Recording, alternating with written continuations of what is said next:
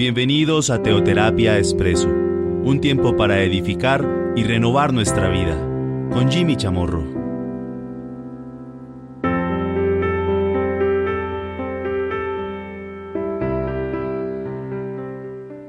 Buenos días, bienvenidos a Teoterapia Expreso. Como cada ocho días, aquí compartiendo nuestra píldora semanal. Dice la palabra de Dios en 1 Corintios 11.1, sed imitadores de mí, así como yo de Cristo. Así lo afirma el apóstol Pablo. En nuestra píldora pasada de hace ocho días compartimos una historia que nos relata Jeremías y abordamos la segunda parte de este pasaje de 1 Corintios 11.1, así como yo de Cristo, lo que es el imitar a Cristo.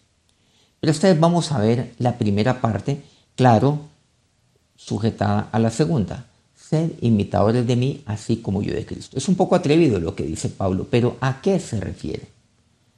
Aquí el ángulo el cual debemos ver nosotros es el que yo he de ser un modelo de imitación para aquellos que están alrededor mío, inclusive para aquellos que son mi responsabilidad. Por ejemplo, mi familia. Yo soy modelo de imitación para mis hijos, soy modelo de imitación para mi familia como dice Pablo en 2 Timoteo 3, 10, 11 al 14. Pero te has seguido mi doctrina, le dice al joven Timoteo, conducta, propósito, fe, longanimidad, amor, paciencia, persecuciones, padecimientos.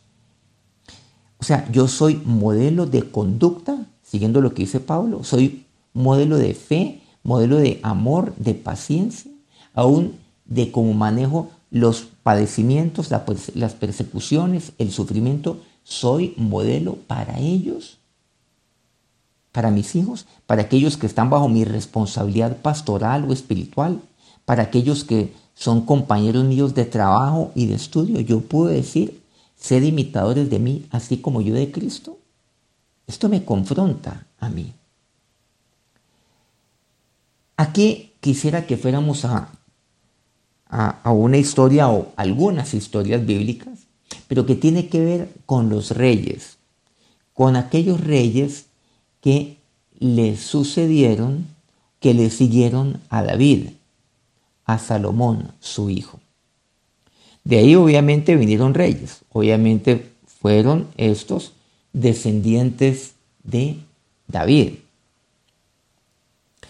Pues, pues aquellos reyes obviamente que fueron de acuerdo al linaje de David, por supuesto que de allí, de este linaje, es donde vendría nuestro Señor. En esto pues consistiría el pacto que Dios haría con David, que sería pacto eterno que se cumple en nuestro Señor Jesucristo. Pero David fue punto de referencia para los reyes que le siguieron. Aquí entonces nos preguntamos, ¿qué significa esto de ser imitadores de mí? El caso de David es un tema o es un punto que me ilustra demasiado acerca de esto. Y quisiera que vayamos a algunas historias de algunos reyes de la, de la Biblia y lo vemos aquí en la palabra de Dios. Comencemos con un ejemplo. Aquí vamos a tomar algunos porque son muchos los reyes, pero algunos ejemplos que son fundamentales, que nos ilustran demasiado con respecto a este punto. El rey Josafat. Esta historia la encontramos en 2 Crónicas capítulo 17 versículos 3 al 6.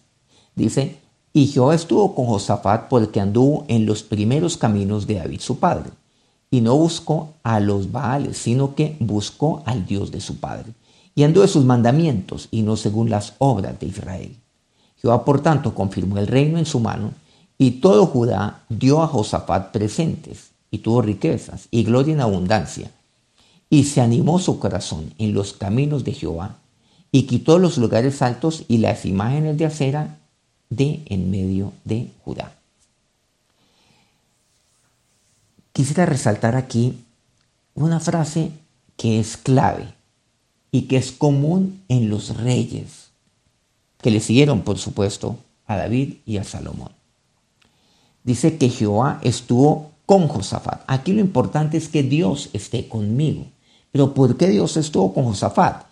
Dice, porque anduvo en los primeros caminos de David su padre. Esta frase es clave y Jehová estuvo con Josafat. O en otros casos vemos de que Dios no estuvo con tal rey porque no anduvo en los primeros caminos de David su padre. Bueno, en el caso de Josafat sí fue así. Primer punto, cuando hablamos acerca de ser imitadores de mí. Primero, buscar al Dios de su padre. Y aquí aclaro, ¿a cuál Dios están siguiendo mis hijos? ¿A cuál Dios está siguiendo mi descendencia? ¿A cuál Dios están siguiendo aquellos que están bajo mi responsabilidad? ¿A cuál Dios es al cual yo estoy llevando a través de mi ejemplo de vida, mi testimonio de vida, a que sigan aquellos que están dentro de mi entorno social? Aquellos que están dentro de mi entorno laboral, estudiantil, cualquiera, que sea el lugar donde, donde yo laboro, donde yo me desempeño. ¿A cuál? ¿Es usted ejemplo de imitación para sus futuras generaciones?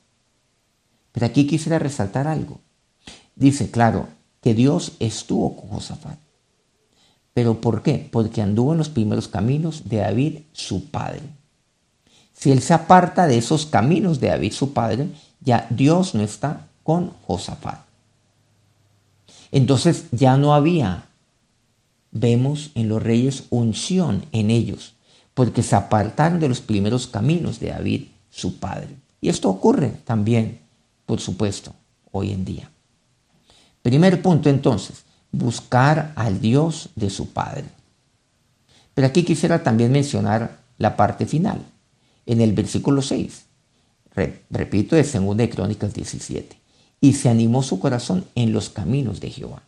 Es que cuando yo hago lo que dice aquí la palabra de Dios, que es el andar, cuando yo estoy andando en los primeros caminos de, de, mi Padre, ¿qué es lo que sucede?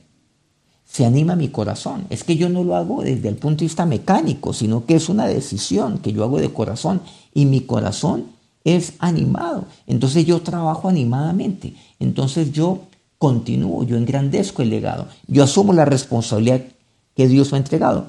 Eh, dentro de mi familia, por ejemplo, y tengo ánimo para hacerlo, pero ánimo de corazón, porque yo me animo en los caminos de Dios. O sea, yo me animo en el camino a través del cual Dios ha tenido para mí.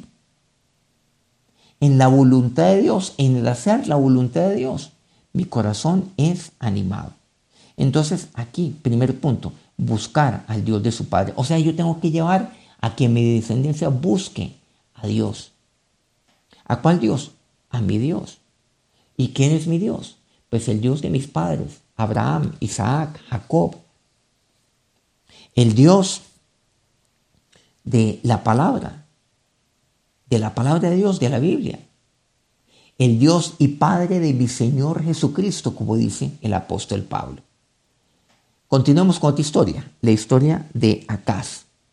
Según de Crónicas 28 Unidos dice, de 20 años era Acaz cuando comenzó a reinar, y 16 años reinó en Jerusalén. Mas no hizo lo recto ante los ojos de Jehová, como David su padre. Antes anduvo en los caminos de los reyes de Israel, o sea, en los caminos de los reyes de todo el mundo. Esa, por cierto, es la puerta ancha. Pero la puerta angosta es el andar en los caminos de David, quien era el punto de referencia. De buscar a Dios como lo hizo David. Aquí vemos que por el contrario Acaz no hizo lo recto ante los ojos de Dios. No anduvo en los caminos de David su padre. Y se no hizo lo recto como a David su padre. Bueno, adivinen cómo le fue a Acaz. Continuemos con una historia, que es la de Ezequías. Llevamos un punto, que es el buscar al Dios de mi Padre. Eso significa el imitar. Como dice Pablo, sé imitadores de mí, así como yo de Cristo. Ezequías. Comencemos con 2 Crónicas 29.2. Dice, e hizo lo recto ante los ojos de Jehová conforme a todas las cosas que había hecho David su padre. O sea que él anduvo en los primeros caminos de David. Quisiera resaltar ese punto. Ya entonces podemos tener una idea de qué es lo que sucedería como efectivamente ahora lo vamos a ver con Ezequías.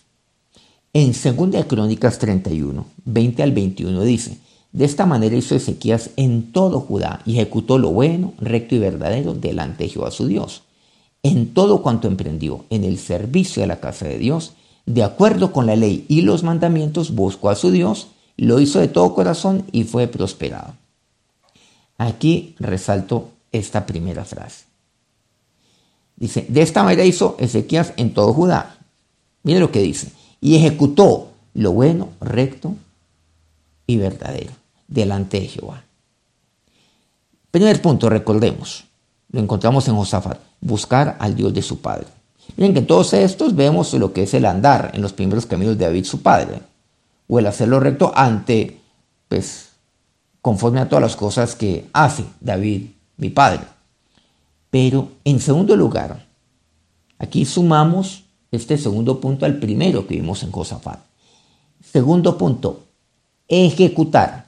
La palabra clave en el primer caso, el primer punto es buscar. En el segundo es ejecutar. Yo busco a Dios, pero el buscar a Dios me lleva a ejecutar. Entonces, así como Josafat buscó al Dios de su padre, buscó a Dios como lo hizo David, vemos que Ezequías ejecutó como ejecutó David. ¿Qué ejecutó? Tres puntos. Lo bueno, segundo lo recto, tercero lo verdadero. De mi padre aprendí.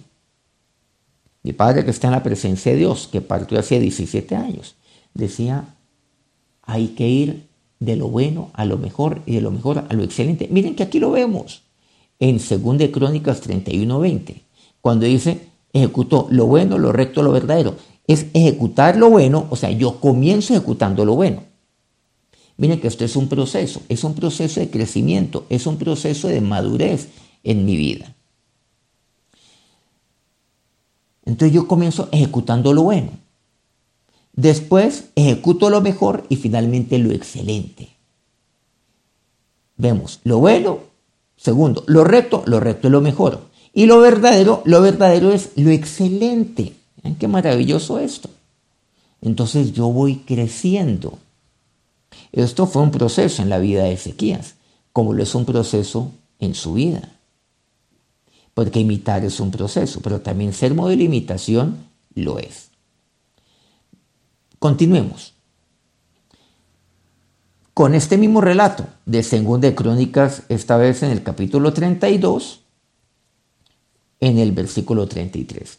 Y durmió Ezequías, este Ezequías que acabamos de ver con sus padres, y lo sepultaron en el lugar más prominente de los sepulcros de los hijos de David, honrándole en su muerte todo Judá y toda Jerusalén, y reinó en su lugar Manasés su hijo. Entonces viene Manasés, este caso pues, descendiente obviamente de Ezequías, pero hijo directo de él. Naturalmente también descendiente de David y de Salomón. Pero Manasés hizo todo lo contrario. Cuando murió su padre, me dice así, la palabra de Dios aquí en 2 Crónicas 33, eh, en los versículos 3 en adelante, hasta el 17. Y veamos algunos de estos versículos o algunos apartes de ellos. Dice, porque él, o sea, Manasés, reedificó los lugares altos que Ezequiel su padre había derribado. O sea, aquellos lugares altos donde después levantaría altar a los Baales, a las imágenes. Y les rindió culto. Eh, hizo todo lo contrario. No siguió los caminos de David su padre, ni de Salomón, ni de Ezequías. Miren lo que dice a continuación. Además de esto, puso una imagen fundida que hizo en la casa de Dios.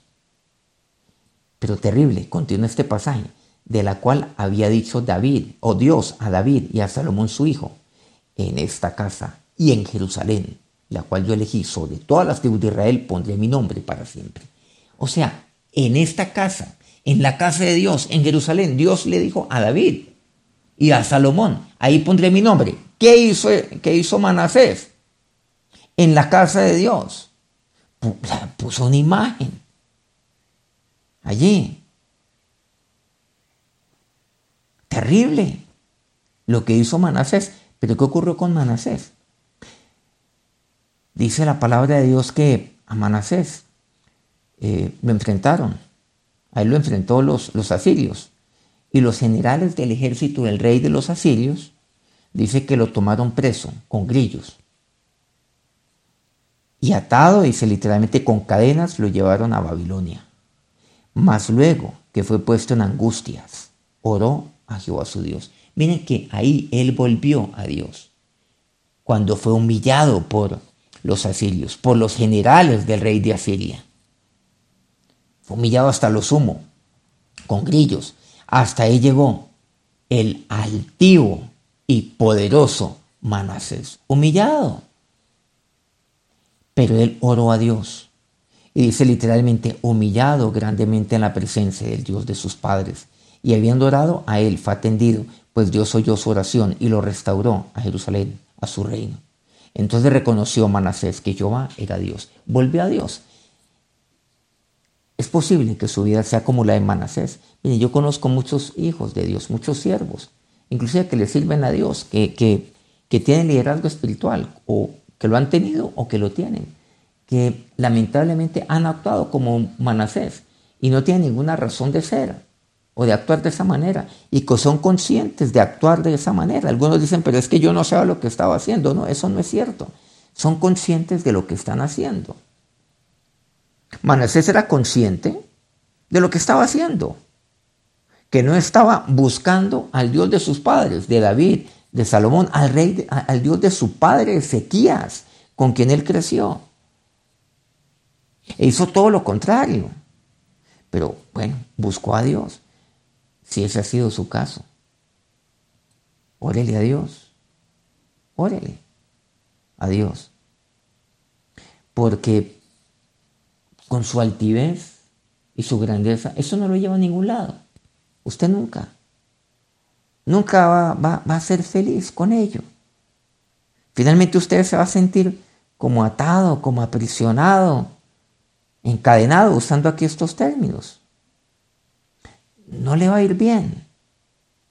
No va a prosperar en su camino. Pero, pues usted va a vivir en angustia, créame, como dice este pasaje. Pero órele a Dios, humíllese delante de Dios. ¿Y saben lo que dice? Que Dios atiende su oración. Dios oye su oración, dice, oyó su oración. Y saben, y lo restaura como restauró a Manasés. Vuelva a Dios. Pero aquí quiero decirles, es una historia un poco triste la de Manasés. Dice a continuación que, y culmina el versículo 17, que a pesar de que él quitó todos los dioses ajenos y herido lo que había puesto ahí en la casa de Dios, ¿se acuerdan de esa profanación tan espantosa que hizo? Desafiante delante de Dios. Eh, pero encontramos ahí que, que el pueblo aún sacrificaba en los lugares altos pero lo hacía para Jehová su Dios, o sea, es una cosa medio rara. Se lo resumo de esta manera, como el dicho que hoy empleamos, o sea, le pusieron una vela a Dios o tal diablo, y eso no sucede, ese miti no, no suceden las cosas de Dios, porque o soy o no soy. Y eso es lo que pasa. Miren, cuando usted, como líder espiritual, que es de su familia, por ejemplo, se encarga de envenenar a su familia de una contra alguien, se encarga de envenenar a quienes están, quienes están bajo su responsabilidad o aquellos que son bebés espirituales. Y luego usted se arrepiente, le ora a Dios, usted busca a Dios y reconoce que, Jehová es su Dios. Y Dios restaura su vida. ¿Saben lo que pasa? Es que lamentablemente eh, hay personas que quedan confundidas. Entonces dicen, pero, pero ¿cómo así? Si este toda la vida hizo esto, eh, ahora dice que estaba equivocado eh, solo que no reconoce que hay que volver a... O sea, es una cosa como medio extraña porque ahí se mueve mucho el tema del orgullo. Entonces la gente queda confundida. La gente queda confundida y al estar confundida, pues entonces le pone una vela a Dios y una al diablo. Miren que usted puede dañar el corazón de la gente. Por favor, no lo haga. No hay necesidad de llegar hasta el punto que llegó Manasés. ¿Por qué? ¿Por qué inicia? por qué lo hace? de esta manera, por orgullo. Manasés quiso ser creativo entonces, entre, comillas. Porque se llena de altivez, ¿no? Yo por qué tengo que seguir o por qué yo, tengo que andar en los, en los caminos de mis padres. Porque yo tengo que seguir entonces al Dios de mi padre Ezequías y al Dios de mis padres David y Salomón. No, yo, yo también lo puedo hacer. Se llena de orgullo, no, yo también puedo tener mi propia doctrina, yo también puedo tener mi propia línea, y no, yo también tengo mi propia mente, yo también puedo pensar, yo también puedo hacer esto, puedo hacer esto otro, yo también tengo, tengo, tengo ingenio, yo también tengo iniciativa, ¿por qué yo tengo que hacer esto? Miren que eso es lo que ocurre, eso es lo que ocurre en la mente de muchos siervos de Dios, y por eso fracasan. Pero qué triste que las ovejas son las que llevan las consecuencias de los manasés pero bueno, si usted ha caído como Manasés, vuelva a Dios. Nunca es tarde para volver a Dios. Y aquellos que, que no lo han hecho, por favor no lo hagan. No lo hagan. Después es muy difícil, muy complicado con un pueblo que queda confundido. Veamos el caso de Josías más adelante. Este es un caso, bueno, este es el último caso que vamos a ver. Hemos visto dos puntos, nada más. Buscar al Dios de su Padre. Segundo, ejecutar, recordemos. Pasar de lo bueno a lo mejor, de lo mejor a lo excelente. O sea, ejecutar lo bueno, lo recto, lo verdadero. Como lo vemos en Ezequías. Ejecutar. Qué verbo tan espectacular. Josías. Este relato lo encontramos en eh, un par de libros en la Biblia. El uno está en Segunda de Crónicas 34 y el otro está, pues, eh, y lo estamos complementando con un par de versículos. En el segundo libro de Reyes, capítulo 22, versículo 19, y el segundo libro de Reyes, capítulo 23, versículo 25. Te lo dejo simplemente como referencia, porque esto vamos simplemente a sacar algunos apartes de, de, eh, este, de, esta, de esta referencia bíblica, la cual aquí hemos mencionado. Comencemos entonces con lo que nos dice Segunda de Crónicas 34 a partir del primer versículo. Dice, de ocho años era Josías cuando comenzó a reinar y treinta y un años reinó en Jerusalén. E hizo lo recto ante los ojos de Jehová y anduvo en los caminos de David su padre sin apartarse a la derecha ni a la izquierda. Aquí a de introducción esto llama la atención la edad de Josías. Tenía tan solo ocho años. Y algunos dicen, pero es que Seguramente me oyen algunos jóvenes, inclusive adolescentes, o puede que preadolescentes y hasta niños me están oyendo. Es posible que usted como papá tenga hijos y dice, no, pero ellos están muy pequeños para esto, para las cosas de Dios. Miren, se equivoca. Josías tenía ocho años nada más. Es que esto es una locura. Pero miren lo que hace Josías. Y eso que aquí no hemos mencionado quién era el papá de Josías. O sea, no fue ejemplo para él ni los sacerdotes de sus padres. O sea, cuando él asume, pues ni fue, podríamos decir, criado en los primeros caminos de, David, ni tampoco los sacerdotes ayudan mucho. ¿Por qué Josías estuvo así? ¿Por qué Josías salió así? Pero miren qué importante. Porque Josías tenía claro que había un parámetro. Era el Dios de su padre David. Por eso dice, reinó 31 años, hizo lo recto ante los ojos de Jehová, ante los ojos de Dios, no ante los ojos del pueblo. Y anduvo en los caminos de David su padre. Y tomó la decisión de andar en los caminos de David su padre. A los ocho años. ¿Usted cuántos años tiene? No, es que yo estoy, estoy muy joven, tengo 15 años, tengo 20 años. Mire este caso. Por favor. ¿Y cuántos años tiene usted? tiene 30 años y todavía allí pensando si me, si, me consagro a Dios o no. Ahí, cavilando todavía, confundido. ¿Usted cuántos años tiene? 40 y toda confusión en su cabeza. Ay, es que no sé qué hacer. Es que estoy confundido. 50 años. ¿Cuántos tiene? porque no anda en los caminos de Dios. Y aquí me dice, y andó en los caminos de Jehová, de, David su padre, sin apartarse a derecha ni a izquierda. No se apartó, pero ni un ápice. Pero aquí me dice algo. Bueno, ocurre algo. Pues él manda a hacer una tarea frente a todo lo que concierne a la casa de Dios. Eh, esta es una historia un, poco, un poco larga y en otro momento seguramente la compartiremos porque es muy profunda. Entonces resulta que él manda, pues, eh, él manda a un personaje llamado Ilcías. Dice, entonces Ilcías y los del rey que fueron comisionados por Josías fueron a Ulda, profetisa, a una mujer que era profetisa. Dice, mujer de Salum, hijo de eh, Tikba. Dice, la cual moraba en Jerusalén en el segundo barrio. Y le dijeron las palabras eh, estas palabras, pues unas palabras las cuales les encomendó Josías que le transmitieran a esta mujer, a Ulda.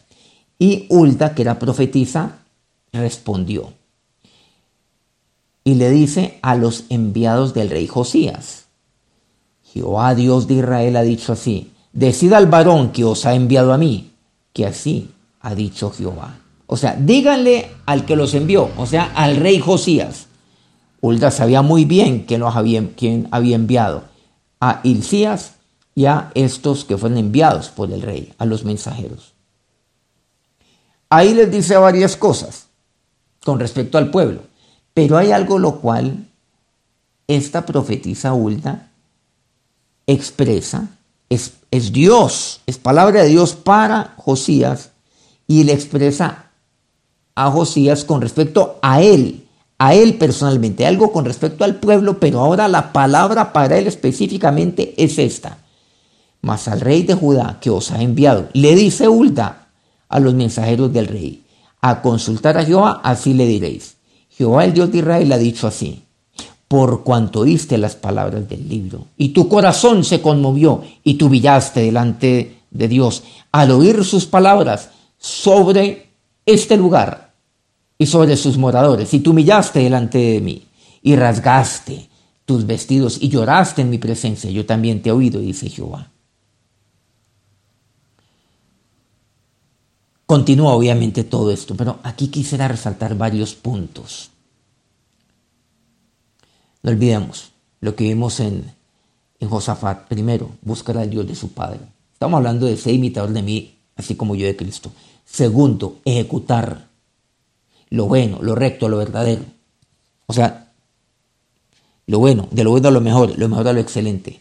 Tercero, ¿qué significa esto? De ser imitadores de mí como yo de Cristo.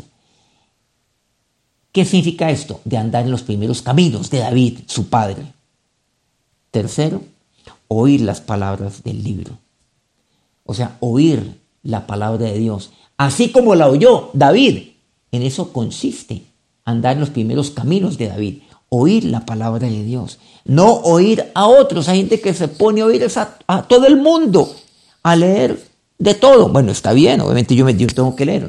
Por cierto, yo, yo tengo como hábito, eh, tengo un, un, hábito que es el hábito, pues, el de la lectura. Me gusta leer mucho, pero obviamente mi camino lo dictamina solamente la palabra de Dios. Hay cosas las cuales yo también desecho. Y leo seguramente mucho acerca de historia y demás, que de una u otra manera me, me enriquece. Pero, pero mi fuente no es otra que la palabra de Dios. Yo no puedo, no lo hago. Yo tengo que oír la palabra de Dios, pero tampoco puedo oír las voces de otros por ahí, de mis amigotes, que por ahí me dicen, oiga, haga esto, haga esto otro. No, es la palabra de Dios. Lámparas a mis pies, tu palabra lumbrera a mi camino. Tercero, oír la palabra del libro. Eso significa andar en los primeros caminos de David. Cuarto, es lo que dice. Y tu corazón se conmovió. Cuarto, que mi corazón se conmueva. Eso es andar en los primeros caminos de David, mi padre. Se conmueva cada vez que yo abro el libro que yo la palabra de Dios. Aquí la pregunta es, ¿su corazón se conmueve? Cuando usted busca la palabra de Dios, cuando usted la oye, cuando usted, cuando usted está oyendo esta palabra de Dios, cuando usted lee la palabra de Dios, ¿se conmueve o se queda, no pues, tieso, como siempre? ¿O sigue duro como una piedra? Miren lo que dice aquí la palabra de Dios en 2 Reyes 22, 19, que, relata esto de manera paralela. Dice, es la palabra, ¿no? Para Josías. Y tu corazón se enterneció y te humillaste delante de Jehová. Este pasaje es espectacular. ¿Qué tal este término? Enternecer. Es que este es un término demasiado profundo. Para mí es, es, es esto. Por eso, en segundo lugar, y tu corazón se conmovió. ¿Qué quiere decir? Tu corazón se enterneció. Yo le pregunto, ¿su corazón se enternece con la palabra de Dios? ¿Con esta palabra de Dios? ¿Se enternece? Qué término tan maravilloso. Yo me conmuevo tan solo de leer este término. Pues cierto, es que eso es lo que dice. En cuarto lugar, andar en los primeros caminos de David. ¿Qué significa? Que mi corazón se conmueva, se enternezca con la palabra de Dios. Y si eso ya no sucede en su vida, entonces usted ha perdido su primer amor. Como dice Juan, como lo relata Juan ahí en el libro del Apocalipsis.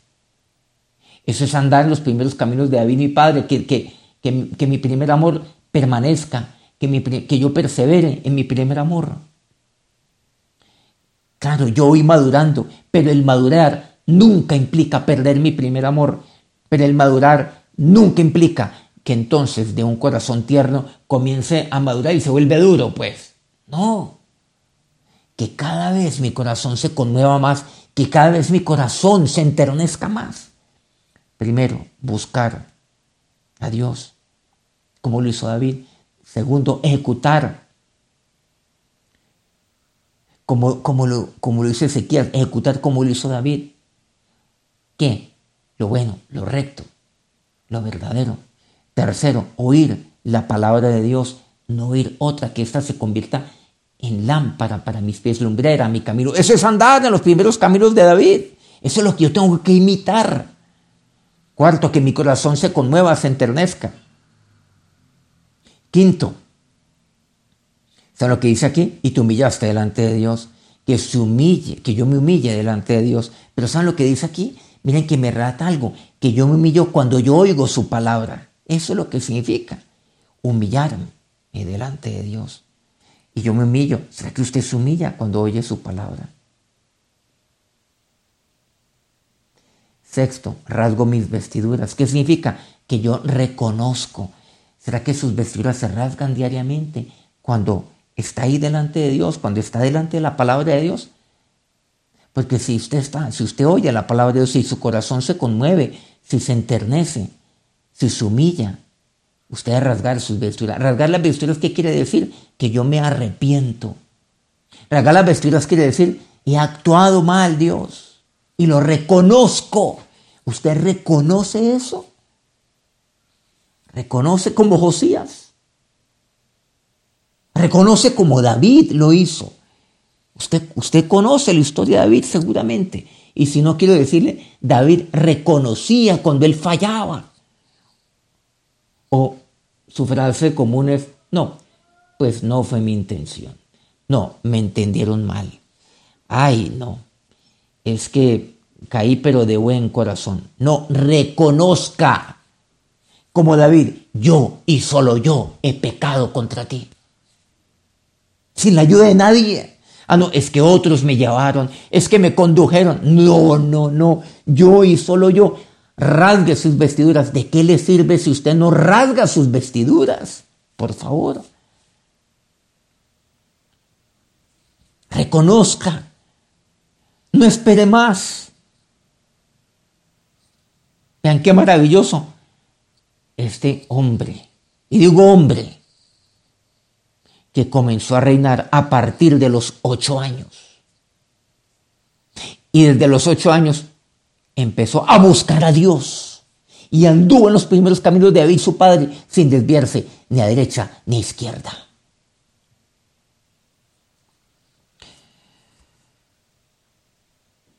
Hemos visto buscar a Dios. Segundo, ejecutar lo bueno, lo recto, lo verdadero. Tercero, oír la palabra de Dios. Cuarto, que mi corazón se conmueva, se enternezca. Eso es seguir los caminos de David.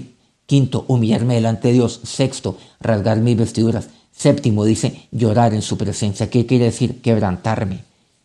¿Será que yo me quebranto cuando yo le oro a Dios? Miren, usted oye la palabra de Dios, pero cuando usted oye, usted también le habla a Dios. ¿Será que usted se quebranta cuando usted le ora a Dios? ¿O su oración es eh, metódica? Como decimos, acartonada, cuadriculada. O sea, su oración es mecánica. Usted ni sabe lo que está diciendo. Una oración fría. Una oración protocolaria. Porque sí que existe eso. Oraciones protocolarias. Oraciones ahí, fijadas. Que nada significan. Casi oraciones muertas. ¿Usted cree, ¿Usted cree que eso llega a la presencia de Dios? ¿Que Dios oye esto? Llorar en su presencia. Séptimo, o sea, quebrantarme. Y octavo, mire lo que dice. Según de Reyes 23, 25, no hubo otro rey antes de él que se convirtiese a Jehová de todo su corazón, de toda su alma y de todas sus fuerzas. Séptimo, seguir los primeros caminos de David significa el convertirme a Dios de todo corazón, de toda mi alma y de todas mis fuerzas. Ese es el octavo punto. Es el convertirme, conviértase a Dios. David lo hizo, Josías lo hizo. Sigue el ejemplo, puedo decir, hombre, o de este niño, de todo corazón, de toda su alma, de todas sus fuerzas. Es que no, mire, es que no, es que a mí me envenenaron, Jimmy. ¿Usted qué cree? Josías, su papá, su papá era perverso quienes rodearon a su papá era perverso y muere su padre y Josías asume el reino. Pues entonces, si alguien tenía que salir más perverso que cualquiera, porque el hijo de un perverso es doblemente perverso, seguramente, humanamente hablando, lo aclaro. Porque fue educado, fue criado, porque ese fue el ejemplo que vio. No. Usted puede haber visto cualquier ejemplo. Usted puede, ser, puede haber sido criado humanamente ahí en su familia, siguiendo el peor ejemplo. Aún desde el punto de vista espiritual, usted puede, puede, puede haber sido eh, pastoreado por el peor de todos. Eso no justifica. Usted puede ser el Josías. Tome la decisión de Josías. Ay, no, es que yo estoy traumatizado. Josías no fue traumatizado. Josías, ¿qué hizo? No se traumatizó. Josías se convirtió a Dios. Conviértase a Dios de todo corazón, de toda su alma, de todas sus fuerzas. Y es lo que dice, que no hubo antes ni después de él uno como él. Que no nació otro, no nacería otro después de él. Pero ¿en qué? En su conversión. Esto significa que engrandeció inclusive el legado de David su padre. David su padre quiere decir de aquel que fue, pues, el, eh, digamos, el, el segundo rey de Israel, pero de aquel con quien Dios hizo pacto, pacto eterno, con aquel que fue su ascendiente. Octavo punto, convertirse a Dios. Estos ocho puntos, resumamos, buscar a Dios, hacer lo bueno, lo recto, lo verdadero. O sea, ejecutar, eso me refiero. Tercero, oiga la palabra de Dios.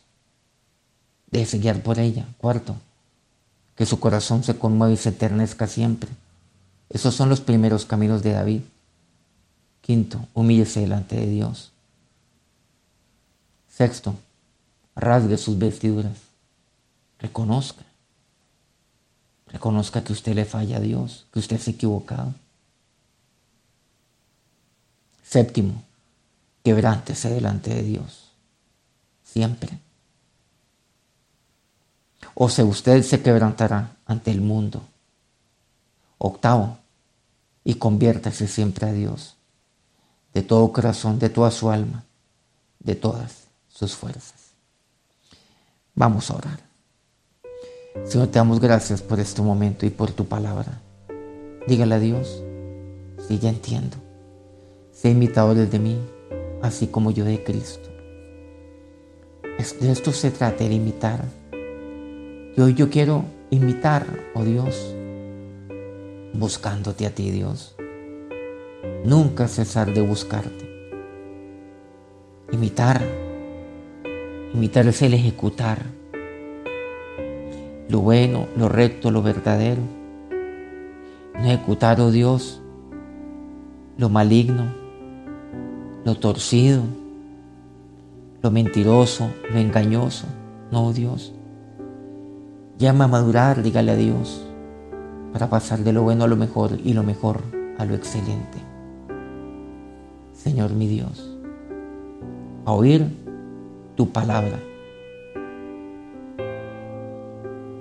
Y ahora, Señor, mi corazón está conmovido. Si lo está, dígaselo a Dios. Y está enternecido por esta palabra, por tu palabra. Y yo te pido que cada día, Dios, mi corazón se enternezca al oír tu palabra. Yo no quiero graduarme. Yo no quiero ser, Dios, un especialista en la palabra que ya no se conmueve. Yo no quiero. Yo no quiero ser un fariseo de tu palabra. Yo quiero ser como aquel Josías. Y yo quiero que mi corazón se conmueva y se enternezca. Dios, hoy entiendo que limitar es humillarme delante de ti. Y cuando oigo tu palabra, humillarme, Señor, porque eso es lo que me hace grande, Señor, el humillarme ante ti. Y hoy rasgo mis vestiduras. Si usted hoy ha de hacer esto, hágalo. Reconozca. Eso es el reconocer que usted ha fallado que yo y solo yo he pecado contra ti. Dígaselo a Dios. Reconózcase y arrepiéntase. No se justifique. No culpe. No se esconda.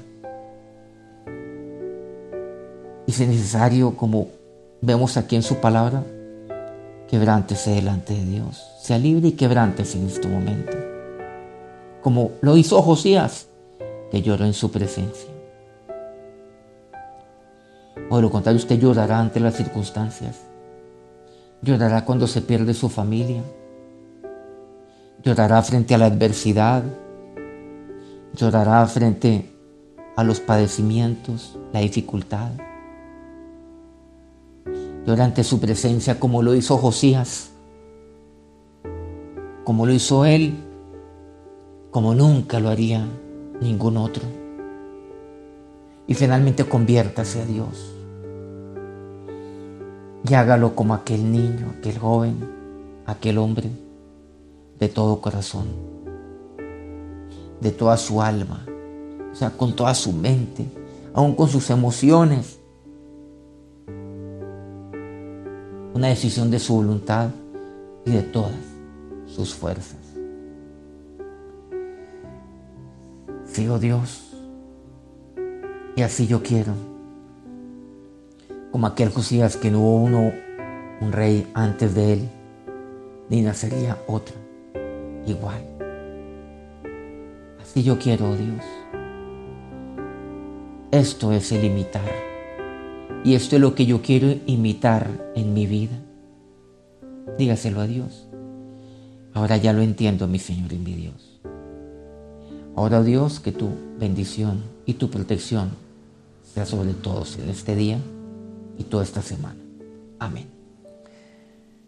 Bueno, les agradezco que hayan compartido con nosotros este tiempo. Me he extendido, lo reconozco bastante, pido disculpas por ello, trato de que eh, esta píldora sea eh, más breve, pero era necesario, obviamente, por la temática que hoy estábamos abordando. Que Dios los bendiga rique abundantemente. En ocho días seguimos con Teoterapia Expreso. Que Dios los bendiga.